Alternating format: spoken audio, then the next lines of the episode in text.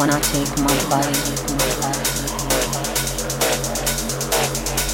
just to feel my sex.